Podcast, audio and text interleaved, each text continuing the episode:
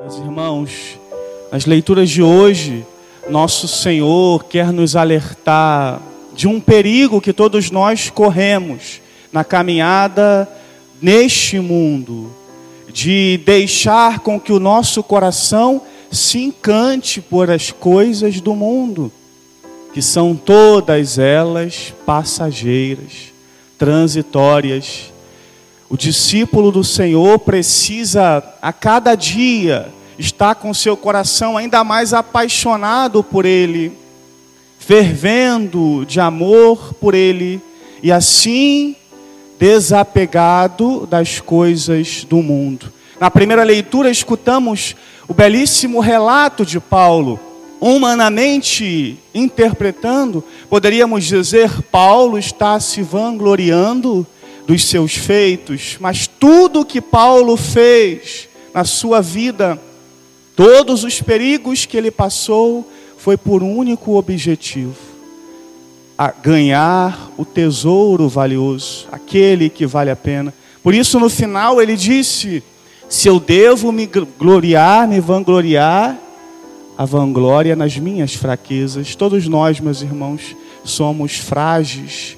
Todos nós temos desejos aqui da terra, de coisas, pessoas. Todos nós temos as nossas carências. Ancoramos o nosso coração em pessoas, em coisas, e vamos sendo seduzidos por essas coisas permitindo com que o coração esfrie diante da intimidade com o Senhor.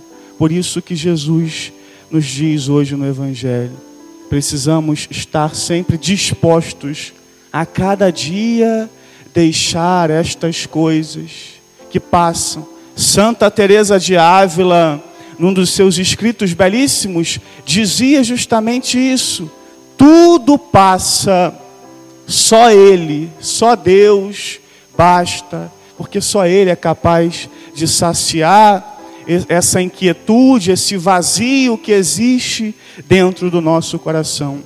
Por isso que a gente às vezes fica batendo cabeça por aí com os nossos pecados, porque buscamos em fontes que são vazias, que não preenchem o nosso coração.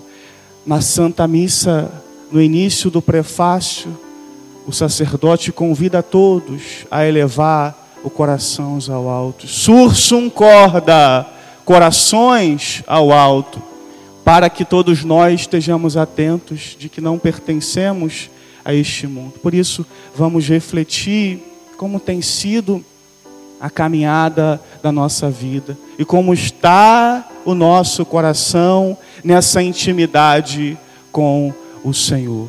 A cada dia mais que eu me aproximo dEle, que eu busco a Ele pela palavra, pela Eucaristia, pela oração, eu vou me tornando ainda mais apaixonado por Jesus e deixando Ele agir em mim, deixando Ele arrancar de dentro de mim todas essas carências afetivas, carências espirituais, carências humanas e se libertando para que a vontade dele prevaleça em nossa vida e, acima de tudo, no nosso coração. Que sejamos também como São Paulo, dispostos a dar tudo ao Senhor, dispostos a fazer tudo por Ele, para conquistar no final de tudo esse tesouro que não só vale a pena, mas que também vale a vida.